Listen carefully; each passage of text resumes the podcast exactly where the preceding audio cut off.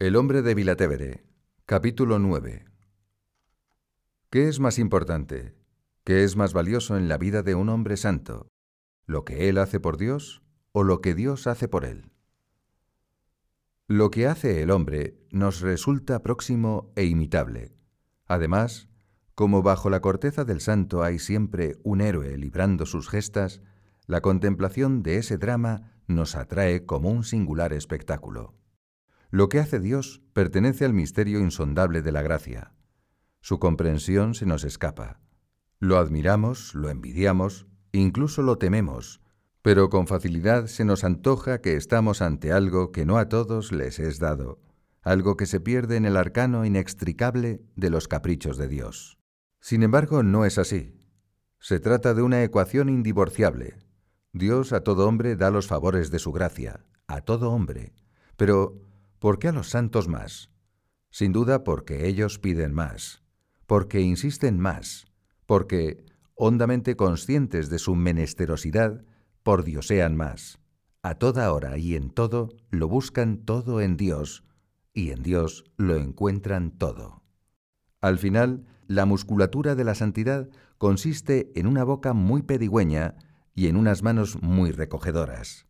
Un santo es un avaricioso que va llenándose de Dios a fuerza de vaciarse de sí. Un santo es un pobre que hace su fortuna desvalijando las arcas de Dios. Un santo es un débil que se amuralla en Dios y en él construye su fortaleza.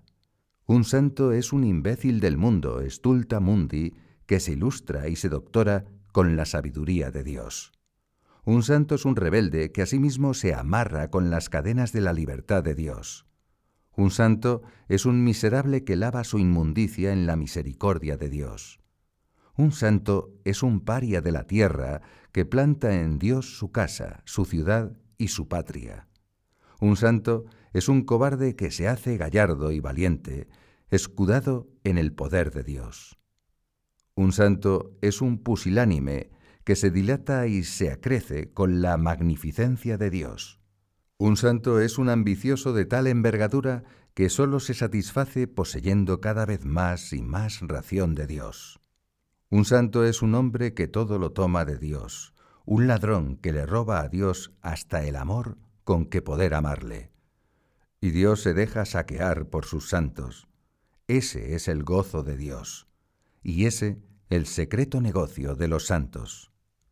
Así pues, ¿qué es más importante? ¿Qué es más valioso? ¿Lo que el hombre hace por Dios o lo que Dios hace por el hombre?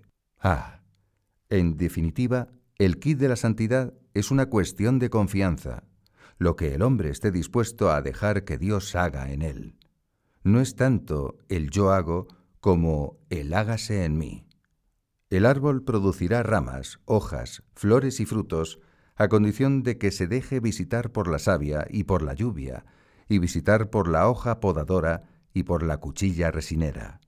El santo es un hombre en quien el amor y la fe y la esperanza, lejos de ser ásperos esfuerzos solitarios, son vivencias acompañadas, experiencias compartidas. El santo ni ama, ni cree, ni espera a solas. Él siempre cuenta con el otro. Por eso el santo confía.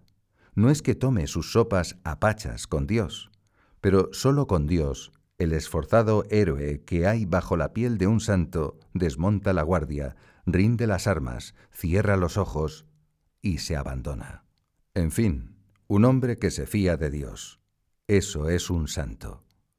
José María Escriba es uno de esos que se fía de Dios, pero hay que decir que, antes, Dios se ha fiado de él. En octubre de 1950 escribe, La sabiduría infinita me ha ido conduciendo como si jugara conmigo, desde la oscuridad de los primeros barruntos hasta la claridad con que veo cada detalle de la obra. Más de diez años después, en enero de 1961, en una carta, Escribá se refiere otra vez a ese juego divino en el que Dios ha tomado la iniciativa y él, con libérrima docilidad, se ha dejado guiar. Dios me llevaba de la mano calladamente, poco a poco, hasta hacer su castillo. Da este paso, parece que decía, pon esto ahora aquí, quita esto de delante y ponlo allá. Así ha ido el Señor construyendo su obra con trazos firmes y perfiles delicados, antigua y nueva, como la palabra de Cristo. En la historia de nuestro camino jurídico dentro de la vida de la Iglesia aparece con mucha claridad este juego divino del que hablo. No he tenido que andar calculando, como jugando al ajedrez, entre otras cosas porque nunca he pretendido averiguar la jugada de otro para poder dar jaque mate después. Lo que he tenido que hacer es dejarme llevar. Durante cuarenta años, Álvaro del Portillo es testigo de excepción de la vida de oración de Escribá de Balaguer, de sus esfuerzos, de sus búsquedas, de sus tramos de camino a oscuras, con aridez, a contrapelo, yendo a sacar con fatiga el agua del pozo profundo, y lo es también de sus hallazgos inesperados, de sus encuentros sorprendentes, de los pequeños y grandes regalos de luces nuevas con que Dios gratifica su lucha tenaz. Regalos que José María Escribá llama expresivamente dedadas de miel y que por ser sustancia de eternidad quedan grabados en su conciencia de modo indeleble como marcados a fuego. No los echa en saco roto, no los olvida, los paladea de continuo en su intimidad, los vuelca hacia sus hijos para que también ellos se beneficien de esas repentinas claridades. Pero jamás presume ni se jacta de haber sido agraciado así. Es tan humano y tan sobrenatural, dice, esconder los favores de Dios. El 2 de octubre de 1968, celebrando en Pozo Albero los 40 años del Opus Dei, después de haber sido asaeteado por sus hijos con preguntas indiscretas, les explica. Adrede, no he querido contaros nada. He ido zafándome. Yo os mentiría si os dijera que el Señor no ha tenido conmigo intervenciones extraordinarias. Lo ha hecho siempre que ha sido necesario para la obra. Y son intervenciones que no deseo para nadie porque, aunque dejan el alma llena de paz, son también de una enorme exigencia. Pero muy especialmente en un día como hoy, no he querido contaros nada de eso, para que se os quede muy grabado que el camino nuestro es lo ordinario. Santificar las acciones vulgares y corrientes de cada día, hacer en decasílabos verso heroico de la prosa diaria. Del Portillo ha visto no una vez ni dos, sino muchas, durante el desayuno, después de repartirse las páginas de la prensa del día, cómo escriba, apenas se ha enfrascado en la lectura, se queda abstraído, metido en Dios apoya la frente sobre la palma de una mano y deja de leer el periódico para hacer oración. Cuando después de la muerte de Escribá de Balaguer, Álvaro, ordenando sus escritos, lee los cuadernos de apuntes íntimos, se impresiona vivamente al descubrir que esa facilidad para dejarse inundar por la efusión de Dios la tenía ya desde sus años de juventud.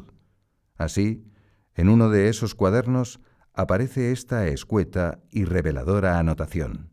Oración.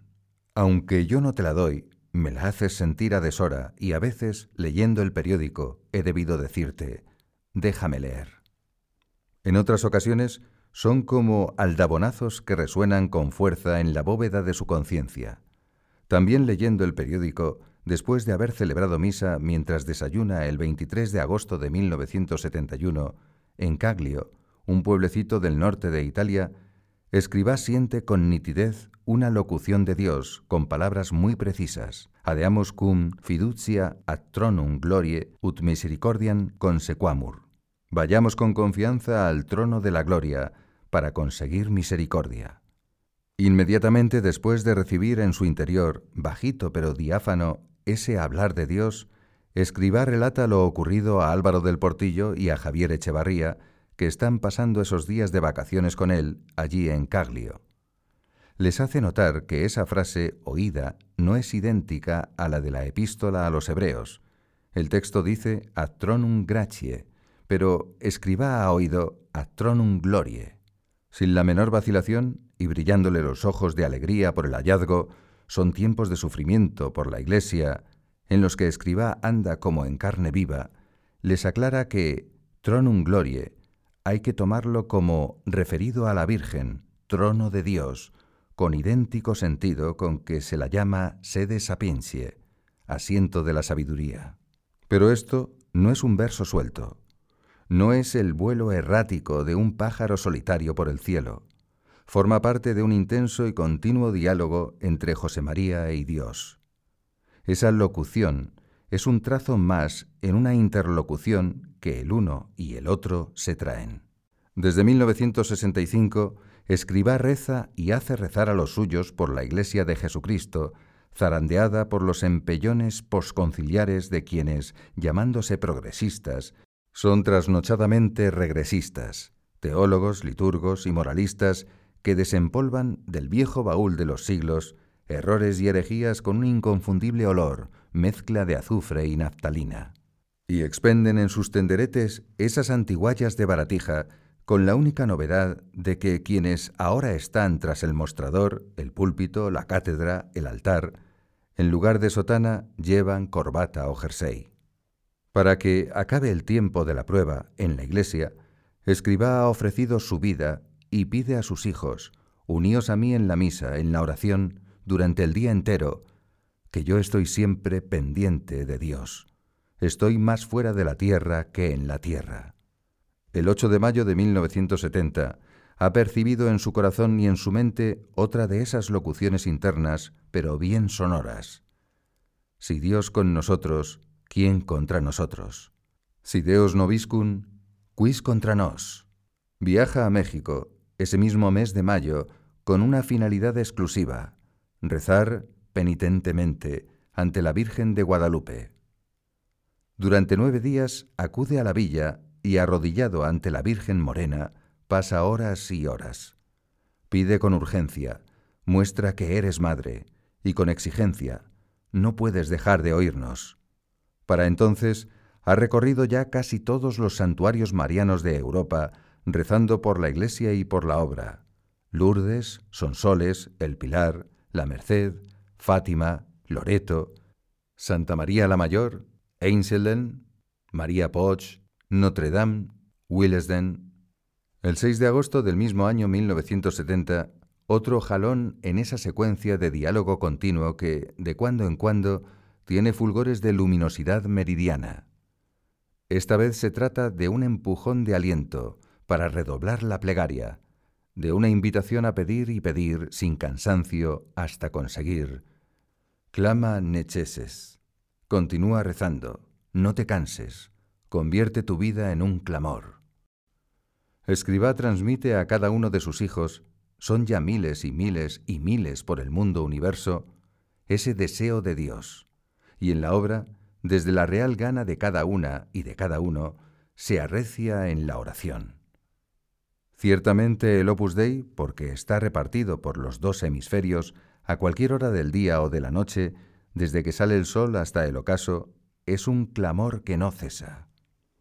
En ese tracto de comunicaciones de Dios al hombre sucede aquella locución de Caglio en 1971, señalando con claridad a Escribá que el cauce de ese clamor ha de ser el trono de la gloria, la Madre de Dios, la Madre de la Iglesia, la Madre de todos los hombres, la Reina del Opus Dei. Ir con confianza, fiándose, al trono de la gloria para conseguir misericordia. Ni José María Escribá ni la gente de la obra son cristianos milagreros. Más por honradez que por retranca recelosa, funcionan con el a Dios rogando y con el mazo dando.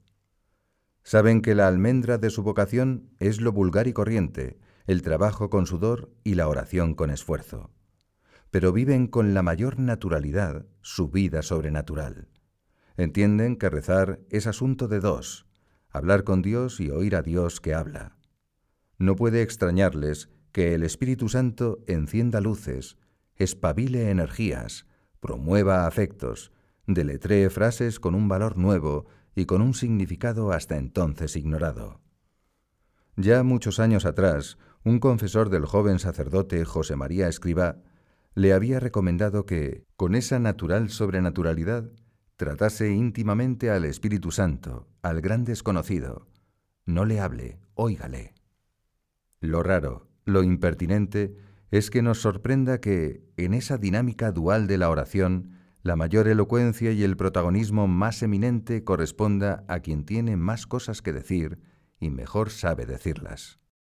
Escribá entró desde muy joven por esa senda de la oración que pone el corazón a la escucha, y así se sintió cariñosamente reprendido en su interior cuando, a principios de los años 30, exactamente el 16 de febrero de 1932, en Madrid, mientras distribuía la comunión a unas monjas en la iglesia de Santa Isabel, él iba diciendo mentalmente, Te quiero más que esta, y que esta, y que esta. Allí y entonces oyó un reproche claro y hasta castizo. Obras son amores y no buenas razones.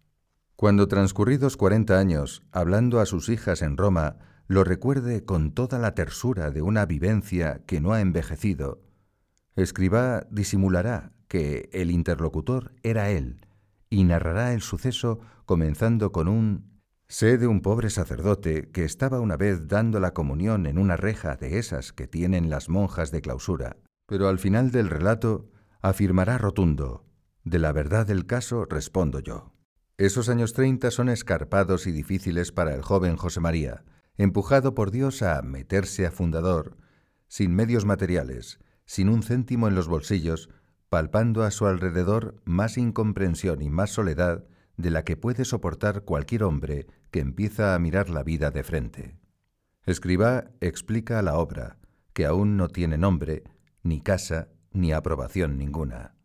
Son muy pocos los que la entienden. Otros se acercan, les gusta el ideal, pero a la hora de arrimar el hombro en serio, escurren el bulto, desaparecen por donde llegaron, insalutato hospite, sin despedirse siquiera. José María topa también con el anticlericalismo beligerante que en esos años es la atmósfera normal de la calle. Se siente agobiado e impotente, sin fuerzas, sin recursos, sin calle del medio por donde tirar. Y con toda la obra por hacer. Pero, una vez más, Dios va a mover sus fichas.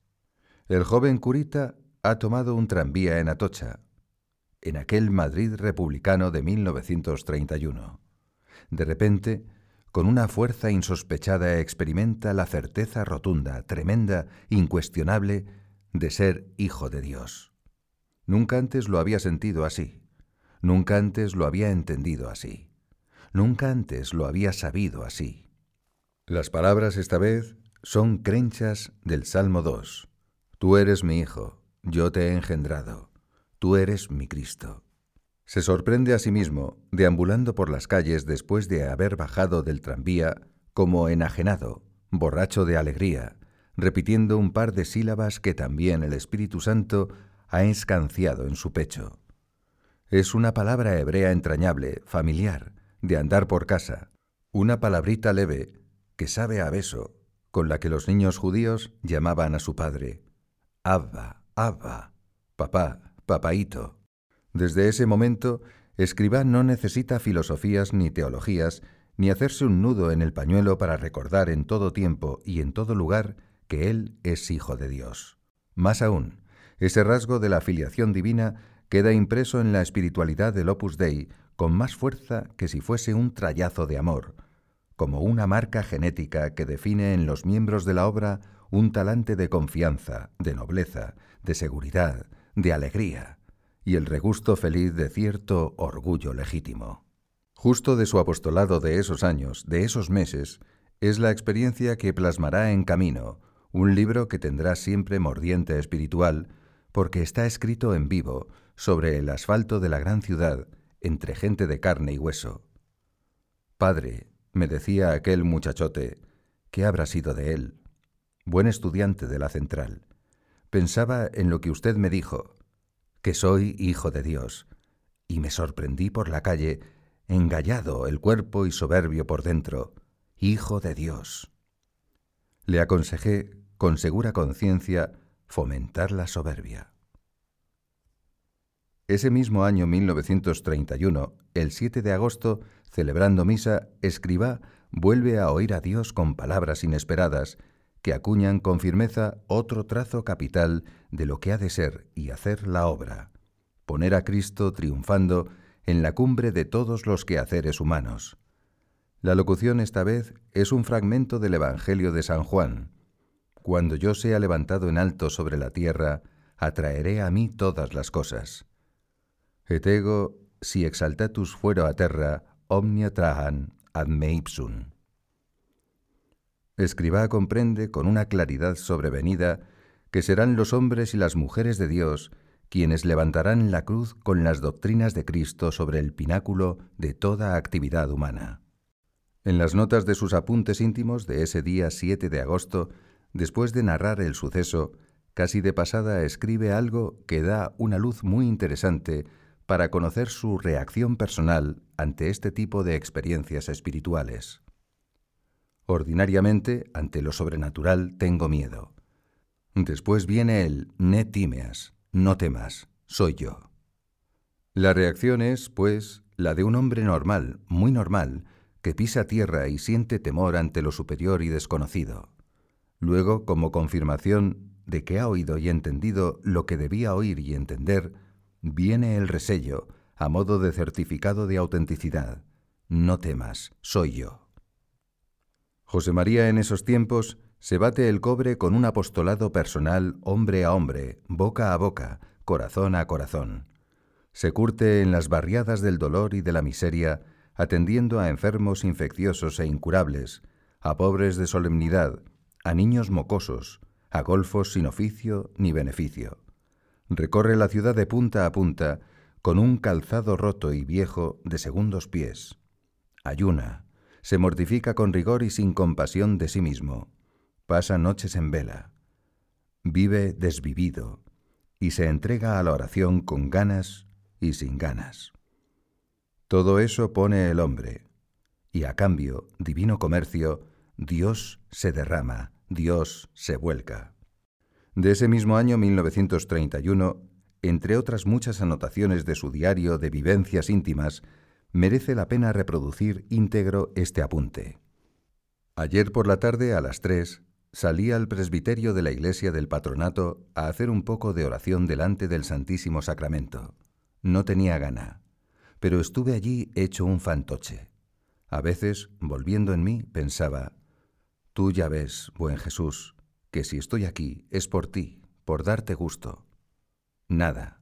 Mi imaginación andaba suelta, lejos del cuerpo y de la voluntad, lo mismo que el perro fiel, echado a los pies de su amo, dormita soñando con carreras y caza y amigotes, perros como él, y se agita y ladra bajito, pero sin apartarse de su dueño. Así yo, perro completamente estaba, cuando me di cuenta de que, sin querer, repetía unas palabras latinas en las que nunca me fijé y que no tenía por qué guardar en la memoria. Aún ahora para recordarlas, necesitaré leerlas en la cuartilla que siempre llevo en mi bolsillo para apuntar lo que Dios quiere. En esta cuartilla de que hablo instintivamente, llevado de la costumbre, anoté, allí mismo en el presbiterio, la frase sin darle importancia. Dicen así las palabras de la escritura que encontré en mis labios. Et fuitecum in omnibus ubicunque ambulasti firmas regnum tun in eternum. Apliqué mi inteligencia al sentido de la frase, repitiéndola despacio. Y después, ayer tarde, hoy mismo, cuando he vuelto a leer estas palabras, pues, repito, como si Dios tuviera empeño en ratificarme que fueron suyas, no las recuerdo de una vez a otra. He comprendido bien que Cristo Jesús me dio a entender, para consuelo nuestro, que la obra de Dios estará con Él en todas las partes, afirmando el reinado de Jesucristo para siempre. Con toda viveza se retrata el claroscuro, el esfuerzo del hombre que intenta buscar a Dios, a pesar de la sequedad esteparia, a pesar de las distracciones, a pesar de la somnolencia de la hora de la siesta, y el Dios espléndido y magnífico que le inunda con una comunicación inesperada y tanto más sorprendente cuanto que el propio José María no recuerda haberse fijado nunca antes en ese texto latino de la Escritura, que ahora se le hace entender, reentender con novedoso sentido, en un genuino ejercicio de inteligencia, de intus legere, de leer por dentro. Ciertamente, la Biblia, el libro santo de autoría divina, es siempre un documento vivo, palpitante, que en cada nuevo presente interpela al hombre con un mensaje distinto, apropiado a su hambre, a su sed, a su necesidad, a su carencia. Dios no cambia su definitiva palabra pronunciada de una vez por todas, pero diciendo lo mismo, Dios jamás se repite. Esa palabra de Dios no envejece, no se apergamina, no se fosiliza, no caduca. Se hurta a la mordedura del tiempo, en toda edad. Dios renueva su palabra al pronunciarla ex novo, de nuevas, para cada hombre. La palabra de Dios es siempre noticia de primera mano, anuncio novedoso, primicia candente. Y además y sobre todo, es buena noticia. Exactamente, buena nueva. Cada vez que un hombre se acerca al libro santo de la Biblia y se deja interpelar por lo que ahí está escrito, el pasado y el futuro se dislocan. La historia se reduce a la mera instantánea de un ahora mismo. Todo se pone en presente, y ese mismo presente se colapsa, se detiene, se hace eterno. En todo el universo estallan los relojes. Mientras más y más se medita, se contempla y se pondera en el corazón la palabra de Dios, así tratada, así cuidada, así acariciada, desenvuelve cada vez más insospechados matices, más sugestivos biseles, más inauditos registros de gravedad y de agudeza. José María escriba porque siguió a la escucha de aquel Tú eres mi Hijo, tú eres mi Cristo, que tanto le sobrecogió y tanto le alegró en 1931, pudo llegar más de 30 años después, en 1963, a deletrear esas mismas palabras con una novedosa hondura. Y yo solo sabía repetir, Abba Pater, Abba Pater, Abba, Abba, Abba y ahora lo veo con una luz nueva, con un nuevo descubrimiento, como se ve, al pasar los años, la mano del Señor, de la sabiduría divina, del Todopoderoso. Tú has hecho, Señor, que yo entendiera que tener la cruz es encontrar la felicidad, la alegría. Y la razón, lo veo con más claridad que nunca, es esta. Tener la cruz es identificarse con Cristo, es ser Cristo, y por eso ser hijo de Dios. Sí, no habían sido inertes los años que mediaban entre aquel soberbio engallamiento que con briosa espontaneidad plasmó en camino y este paciente tener la cruz como talismán de una felicidad que no se resquebraja. Si de camino dijo Pablo VI que había sido escrito con la maturidad de la juventud, con la madurez de la juventud de este nuevo hallazgo, más alto y más profundo, se debería decir que era el fruto en sazón, no de la madurez de la senectud, sino de la madurez de la fidelidad. Dicen que el Génesis y el Apocalipsis, alfa y omega de la literatura revelada, son metáforas. Y dicen bien, lo son en cierto modo. ¿Habría otra manera de explicar para hombres, para niños, la creación y la regeneración del universo cósmico?